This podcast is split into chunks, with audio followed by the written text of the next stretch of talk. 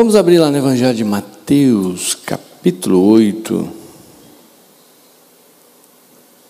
versículo 23 em diante.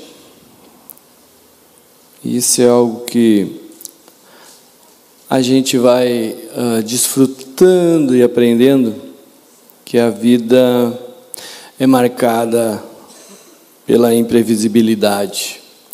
Né? Por mais que uh, ela seja fascinante, seja maravilhosa, ela se torna por isso perigosa. Perigosa porque se nós não assimilarmos, uh, a gente acaba sendo subjugado. E essa passagem de Mateus capítulo 8, no versículo 23 em diante, vou fazer essa leitura, são só alguns versículos, e diz assim: ó, Então, entrando ele no barco, no caso Jesus no barco e seus discípulos, os discípulos o seguiram, e eis que sobreveio no mar uma grande tempestade, de sorte que o barco era varrido pelas ondas, entretanto Jesus dormia.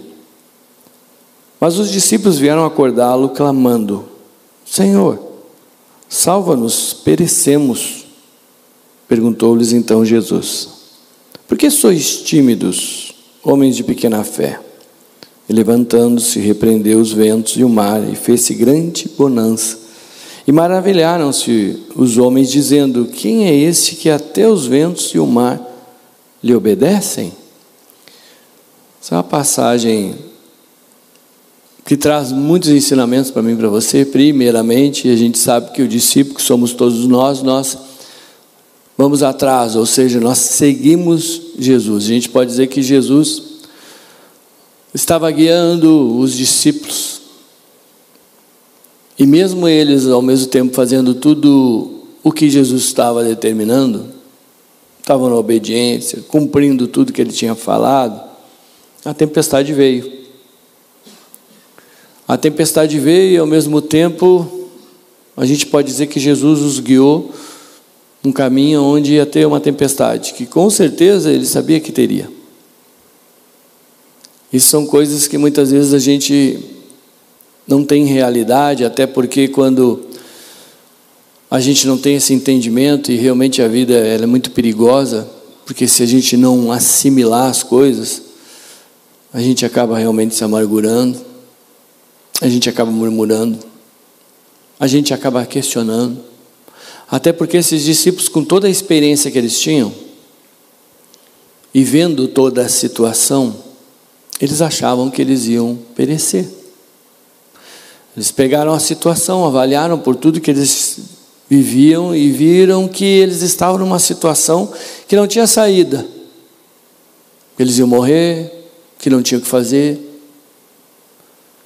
E o que chamava a atenção ainda em relação a isso era que mesmo Jesus estando com eles, mesmo Jesus estando indo à frente, guiando eles, parecia que Jesus não estava vendo.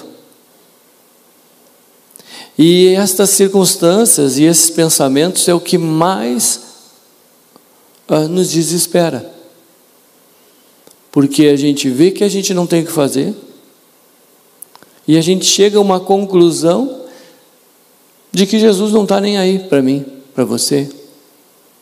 É por isso que a gente acaba focando em A, em B, em C, nas circunstâncias. A gente não consegue ver que Jesus tem um propósito com tudo o que nós passamos. E por não ter esse entendimento, a gente acaba perecendo. É por isso que eles estavam perecendo naquela linha natural. E a palavra de Deus é muito clara, diz que o profeta diz que o homem que acaba não tendo entendimento e conhecimento, ele, ele perece pela falta dele. A gente precisa muito entendimento nessa hora, a gente precisa realmente se voltar para o Senhor para que o Senhor fale comigo com você. E isso é algo que, mesmo Jesus estando no barco, mesmo Jesus estando ali, eles estavam lidando como se ele não tivesse e como se ele nem se importasse. E isso acontece comigo com você. Sendo que, na verdade, todo o caminho que Jesus vai preparando e nós, como os discípulos, vamos indo atrás dele, tem um propósito. Ali era uma situação que Jesus tinha, tinha manifestado muitas curas antes, ele estava cansado. Tanto que ele entra no barco e dorme. Ele estava descansado. Enquanto ele estava ali descansando, o povo estava sendo provado. Quantas vezes a gente mesmo se sente só?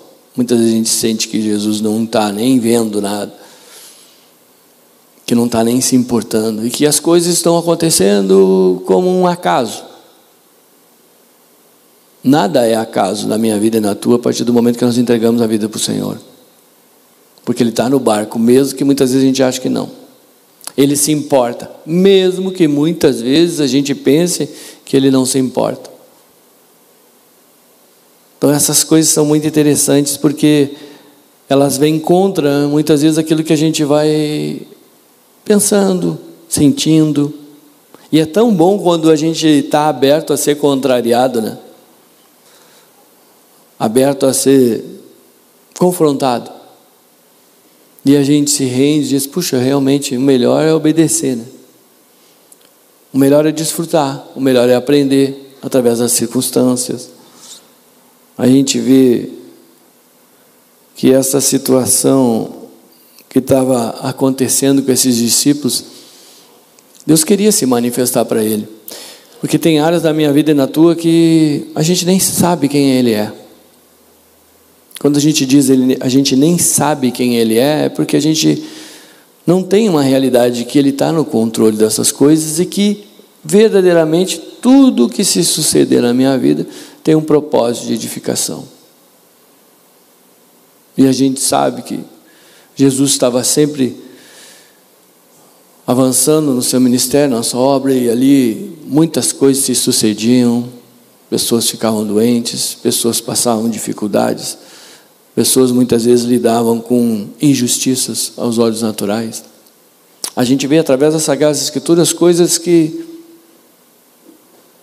nenhum de nós, naturalmente, tem condições de passar. Ninguém, naturalmente, tem condições de assimilar situações.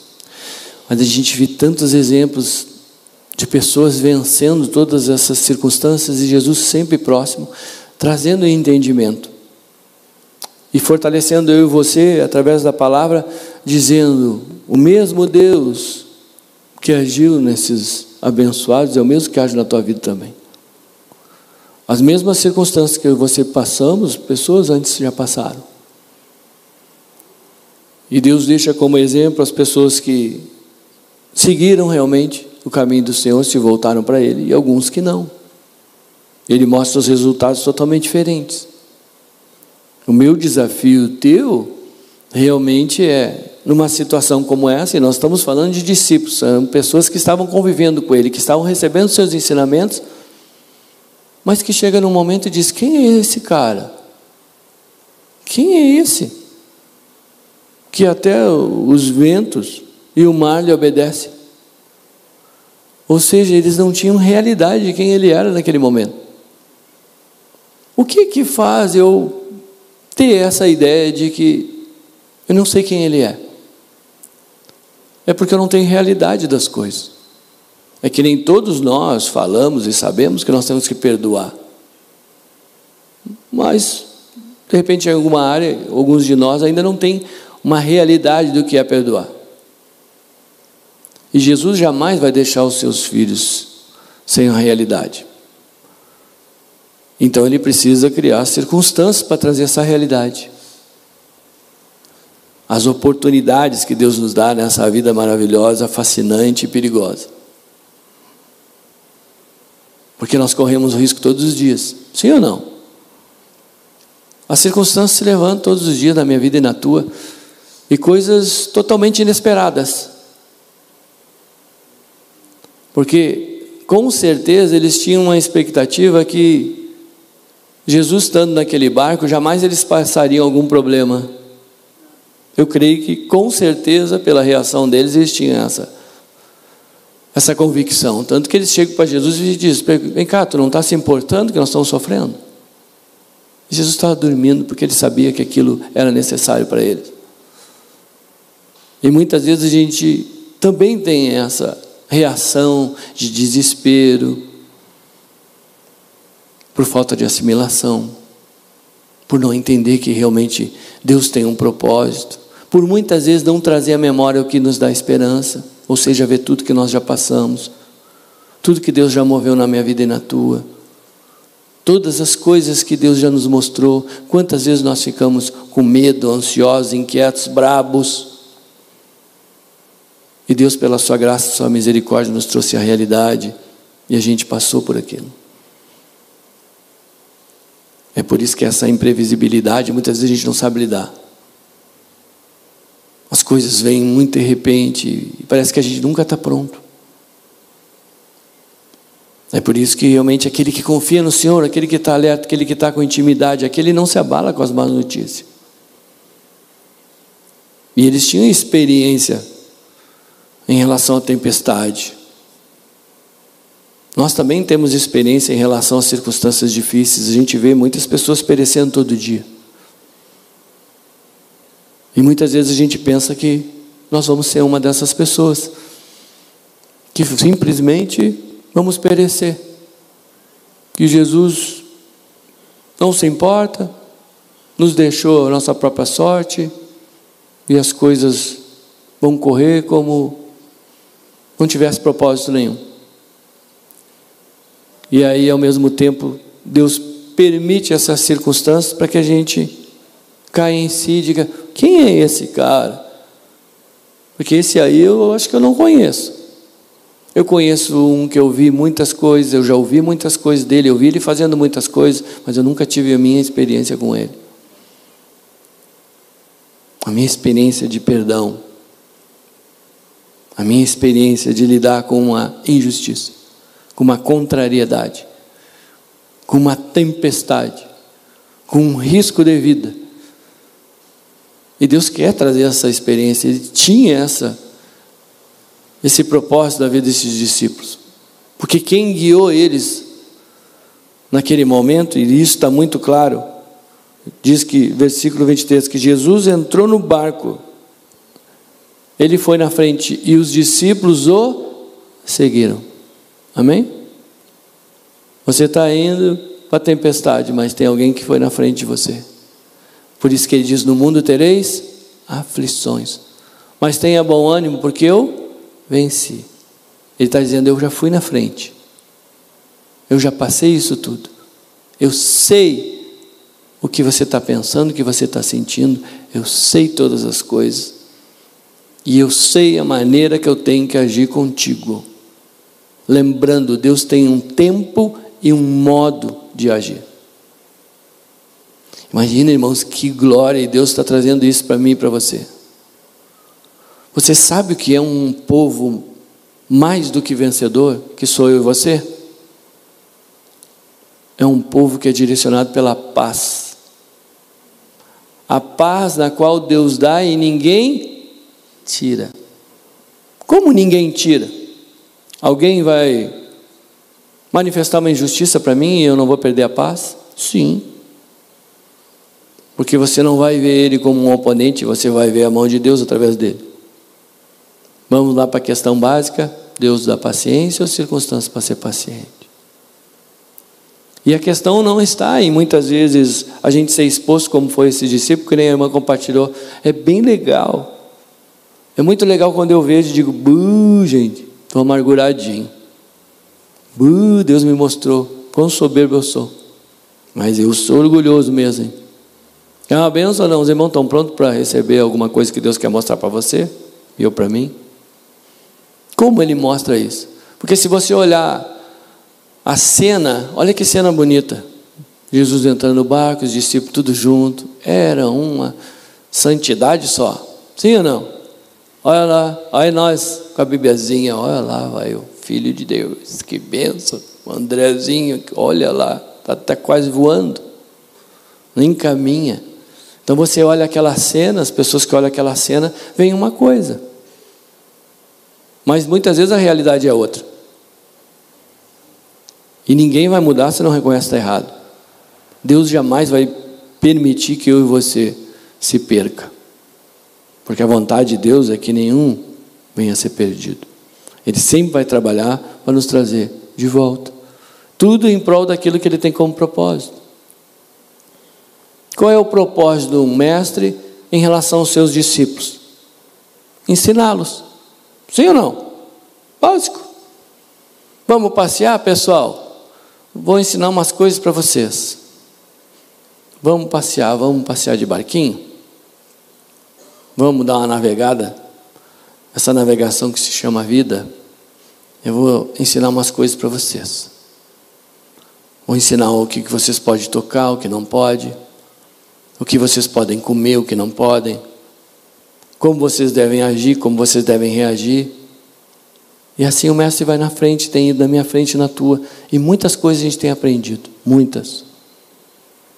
Muitas delas passando por algumas circunstâncias, quando Jesus diz: Não toque naquilo ali, que aquilo ali é, venenoso, vai te dar uma alergia. E a gente fica assim olhando, mas quem sabe só uma tocadinha, tão fofinho. E a gente vai lá e toca, e aí brota aquela alergia. E aí a gente já começa a se coçar, já começa a perder a paz, daqui a pouco a gente, quando passar de novo por aquilo, a gente vai olhar e vai lembrar do quê? Das reações que deu. E aí a gente não vai tocar mais. Sabe quando é que eu vou realmente perdoar? Quando eu entender o quão mal faz não perdoar. Sabe quanto eu vou buscar? E muito, e o tempo todo, dia e noite, o Senhor? quando eu entender o benefício maravilhoso que isso me traz.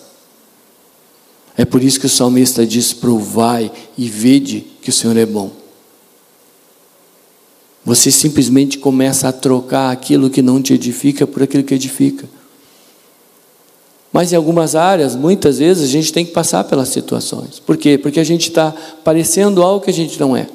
A gente ainda vive, muitas vezes, falando do Senhor, independente dele sem realidade. Você acha que Jesus ia deixar aquele povo todo ali, aqueles discípulos caminhando com ele, engodados, enganados?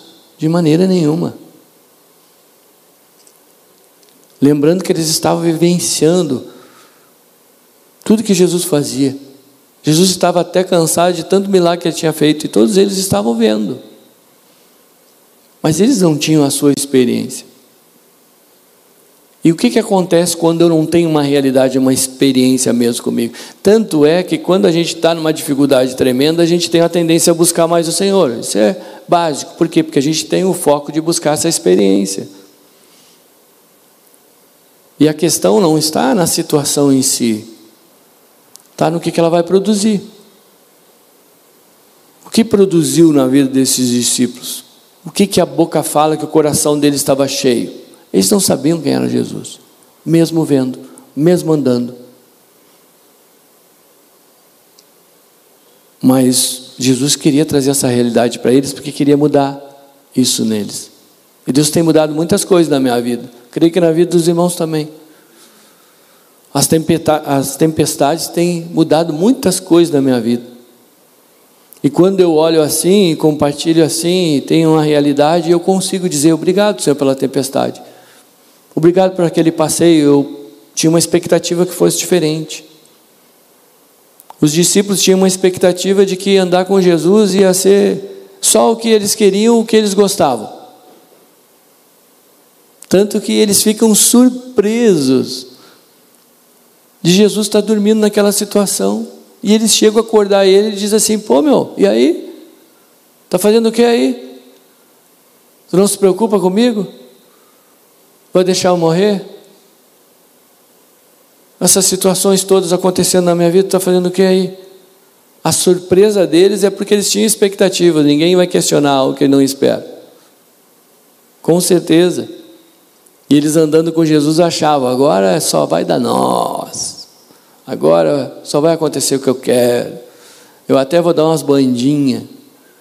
E aí Jesus diz: Não, não vai dar bandinha nenhuma. Eu quero tu bem pertinho de mim. Então, eu vou fazer uma coisa. Faz horas que tu não vem nem conversar comigo. De repente eles estavam no mesmo barco e eles nem falavam nada com Jesus. De repente eles estavam conversando entre eles um monte de outras coisas. A gente não sabe.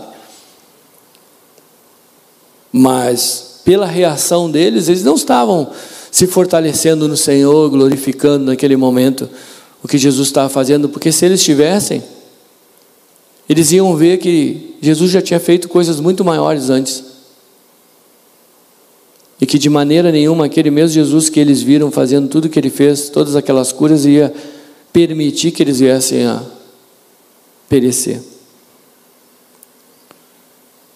E é por isso que no versículo 25 diz: Mas os discípulos vieram acordá-lo, clamando: Senhor, salva-nos, perecemos.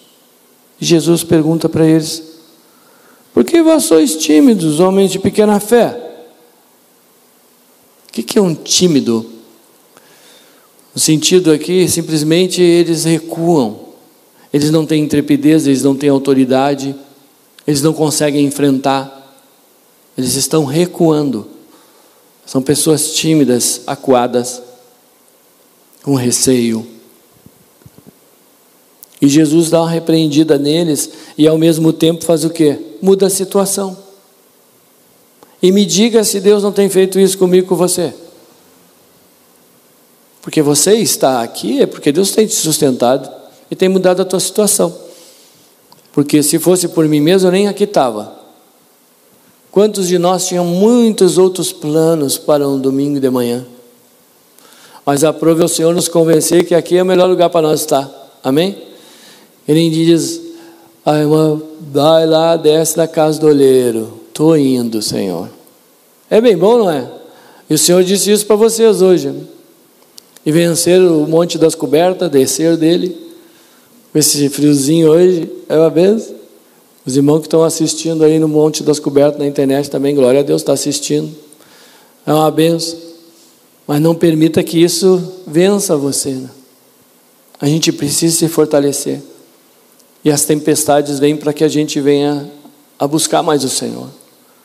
E quanto mais a gente busca o Senhor, mais Ele mostra para mim para você quem realmente nós somos.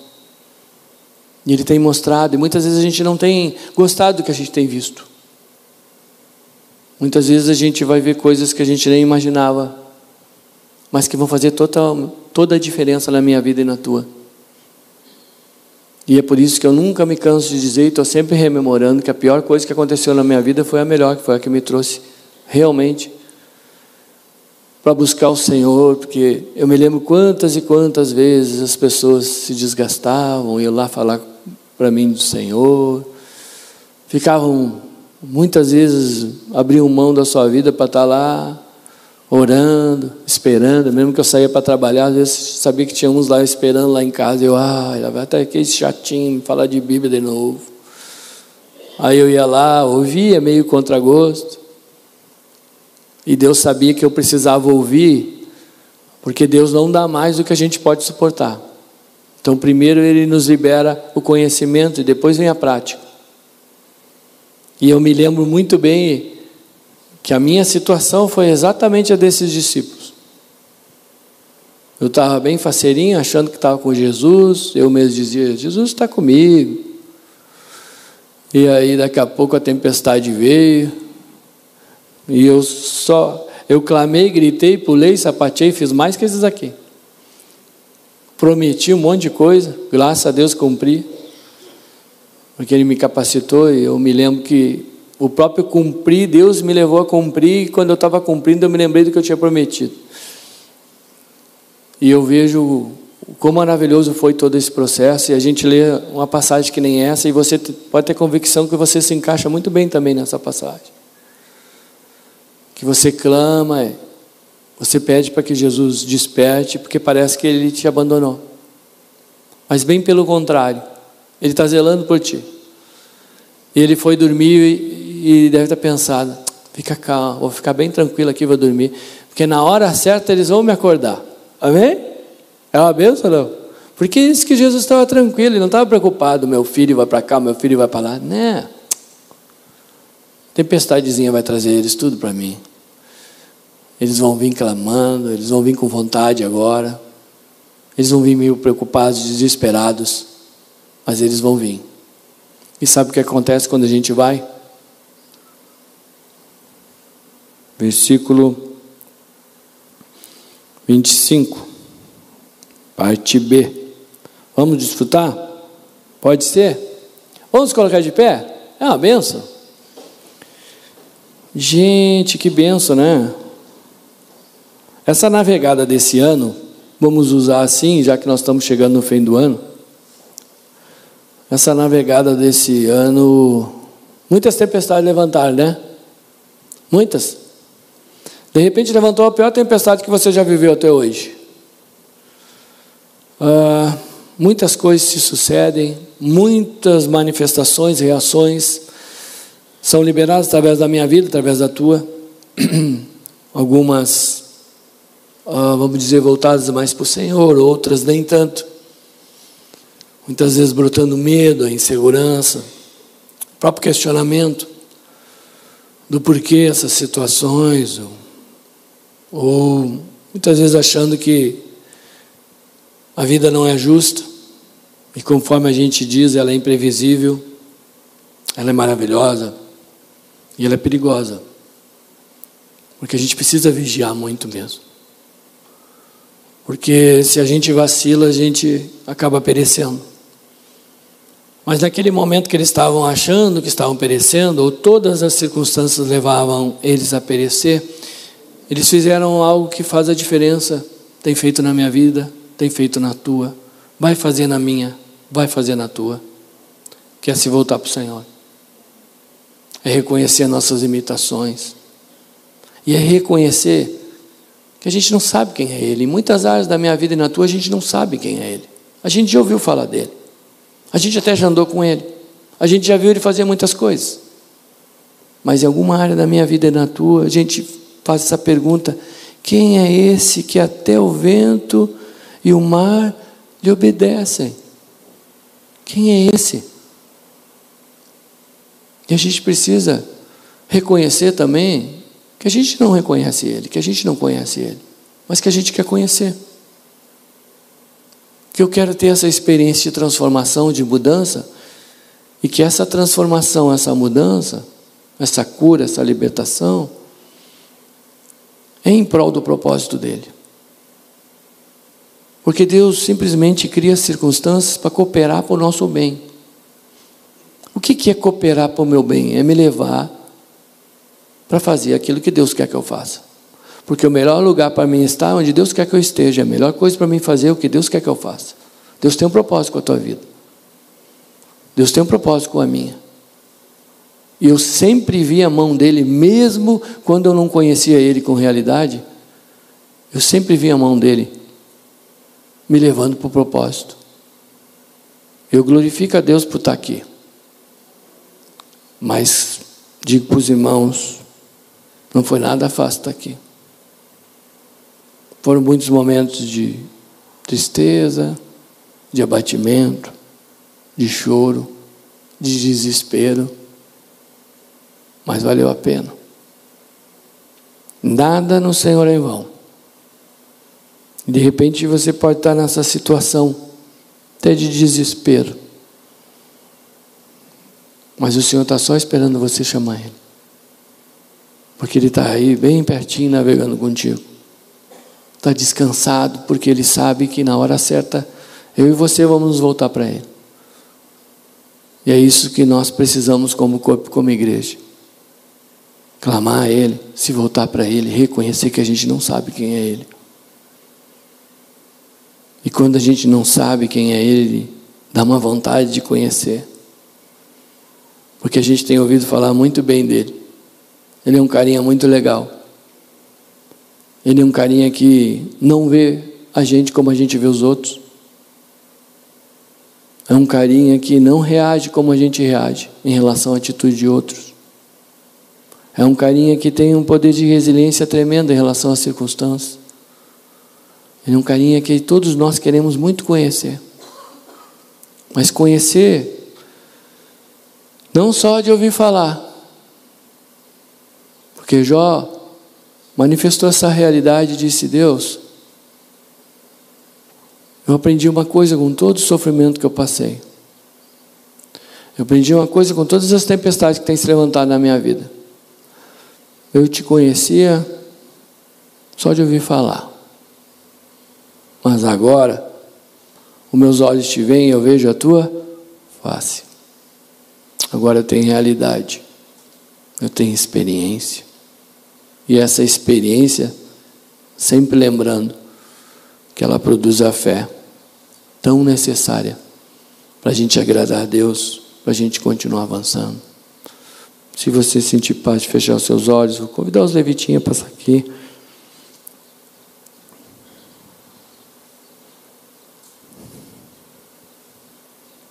E a gente tem que ter o um entendimento que aquilo que está fora do teu controle,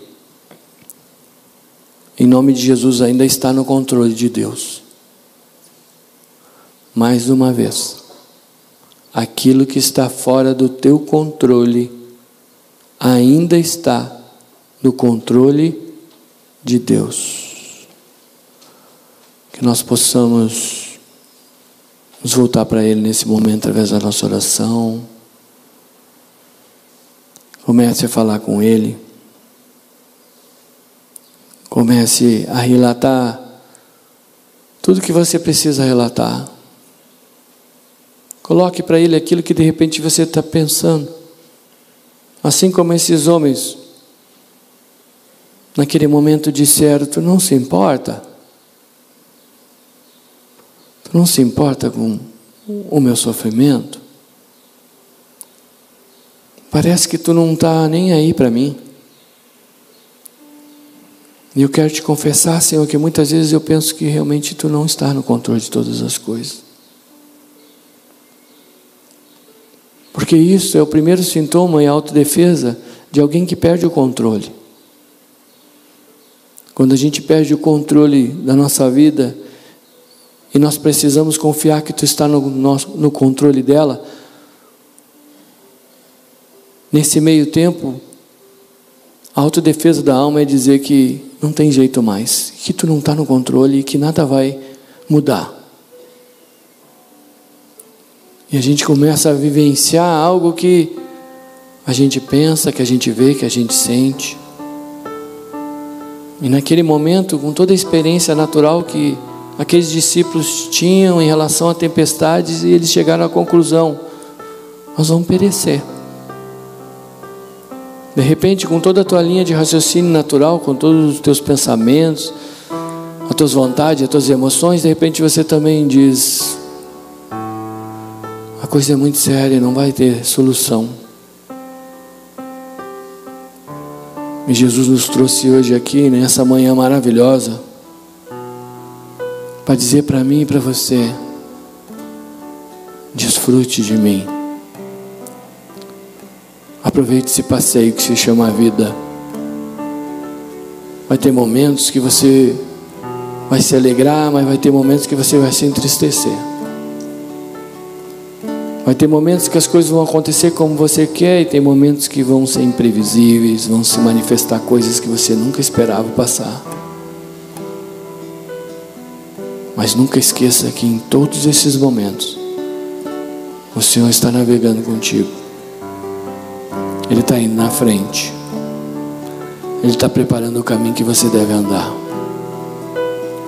E conforme a palavra de Deus diz, ao ouvir a sua voz, não endureça o vosso coração. Mas faça tudo conforme a sua vontade, o seu querer.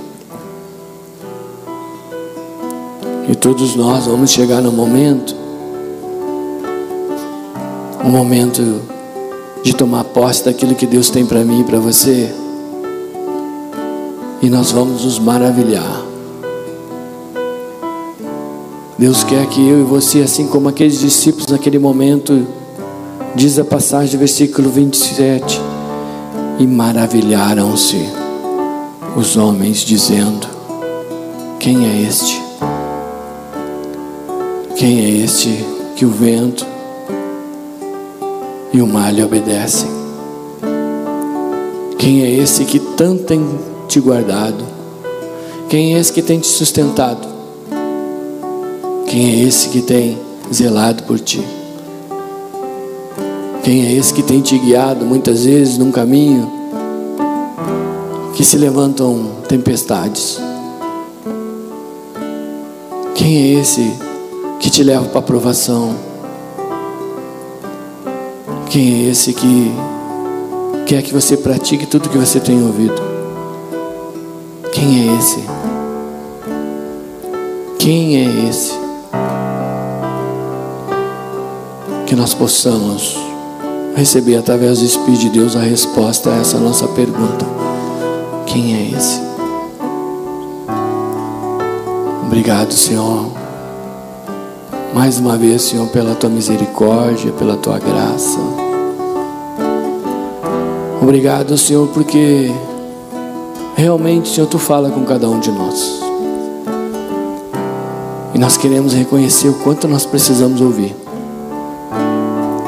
O quanto muitas vezes a gente tem que ser contrariado. O quanto muitas vezes a tempestade é necessária na nossa vida. O quanto realmente nós temos que estar mais próximos de Ti, Senhor. Nos capacita nessa manhã a despertar nos capacita a nos voltar para Ti, a clamar, a manifestar através dos nossos lábios tudo aquilo que está no nosso coração. Se você tem medo, coloque diante de Deus o medo que você está sentindo. Coloque para Deus, assim como eles fizeram. Perecemos, Senhor. Salva-nos, Senhor. Muda nossa sorte, nos livra dessa situação. Nos dá graça para passar o que nós tivemos que passar.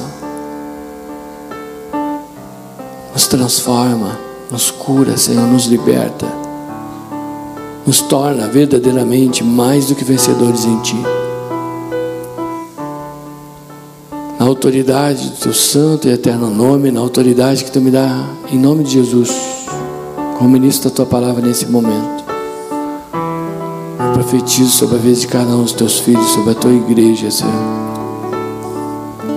Que nós vamos conhecer, nós vamos vivenciar aquele que até os ventos e o mar lhe obedecem. Que se tu torne, Senhor, uma realidade na vida e através da vida de cada um de nós. Aquieta teu povo, derrama um som de paz, aquela paz na qual a tua palavra diz que é o árbitro do nosso coração, que nos direciona, que nos comanda. Traz essa realidade para que nós possamos perseverar até o fim.